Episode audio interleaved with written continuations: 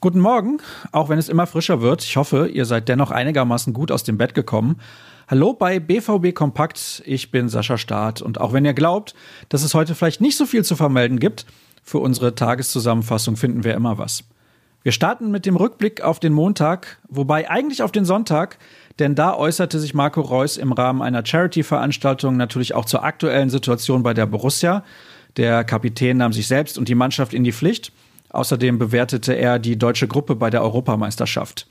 Den Artikel gibt es inklusive Video auf unserer Internetseite. Der Kollege Tobias Jören hat sich darum gekümmert.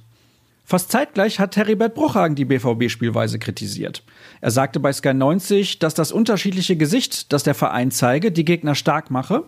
Die Art und Weise, wie Fußball gespielt werde, sei nicht zufriedenstellend. Weitere Aussagen findet ihr auf dem Portal sport.de. Am späten Abend ploppte übrigens noch die Meldung auf, dass der BVB Interesse an Erling Braut Haaland hat.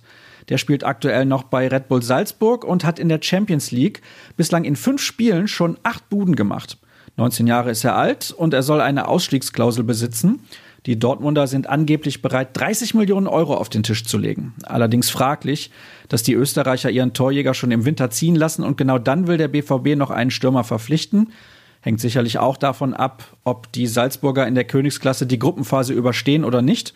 Dazu reicht, in Anführungsstrichen, ein Sieg am letzten Spieltag zu Hause gegen den FC Liverpool.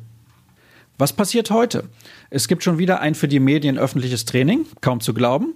Um 10.30 Uhr geht es los und da sind wir für euch natürlich wieder vor Ort mit dabei. Ein nettes Pro und Contra liefern sich unsere Redakteure Tobias Jören und Dirk Krampe. Die sind nämlich nicht einer Meinung, was die richtige Position für Julian Brandt betrifft. Der spielte in Berlin auf der Acht richtig stark und lieferte so Argumente für eine Rolle in der Zentrale. Das kann man als maßgeschneidert bezeichnen oder aber kritisieren, dass so die Torgefahr flöten geht. Genau das haben die beiden Kollegen gemacht. Da solltet ihr reinschauen.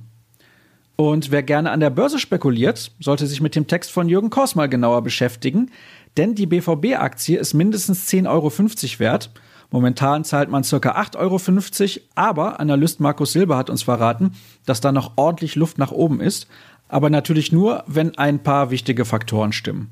Also, aufgepasst, verspekuliert euch nicht.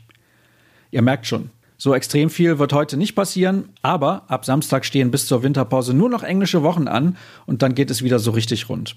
Und morgen wartet nicht nur Brinkhoffs Ballgeflüster mit prominenten Gästen, sondern auch unser 1909 Talk unter anderem ist Präsident Reinhard Rauber zu Gast und zwei Spieler.